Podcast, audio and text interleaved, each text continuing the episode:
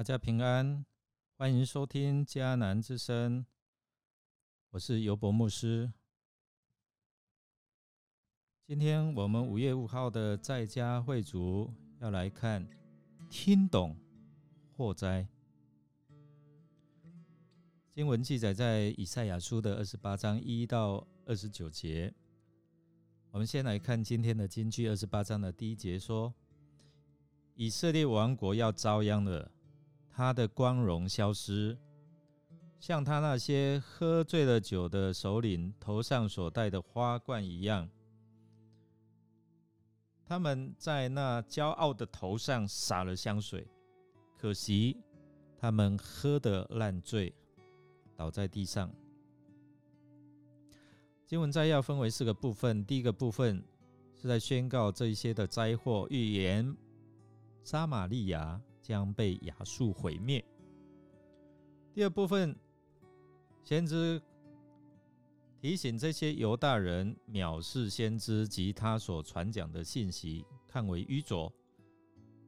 上帝将使他们被掳到外邦。第三部分，犹大人倚靠埃及订立盟约，最终必被强敌亚述来掳掠。最后。先知说：“上帝用智慧来管教犹大，不同的对象、不同的时间，就用不同的工具来管教。”先知针对北国以色列发出警告，宣告他们要遭殃了。当初以色列人因为高傲自大、醉酒和骄傲，迷糊度日啊，导致上帝。他要差派大能者，这边讲的就是亚述人，要来惩罚他们。但最终他的怜悯，以色列的渔民将被上帝来拯救。紧接着，先知也对南国犹大的宗教领袖，包括祭司，还有先知，发出警告。他们也犯了同样的毛病，他们好酒且醉酒。所以已经失去了属灵的领悟能力，并且失去了领袖的领导力，错解末世，因而他们要面对上帝的审判。他们讥笑先知以赛亚，认为先知的教训是多余的，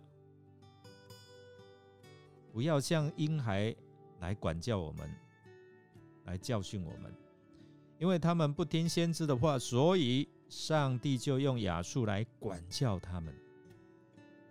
上帝借着先知责备他们，与死亡立约，与阴间结盟。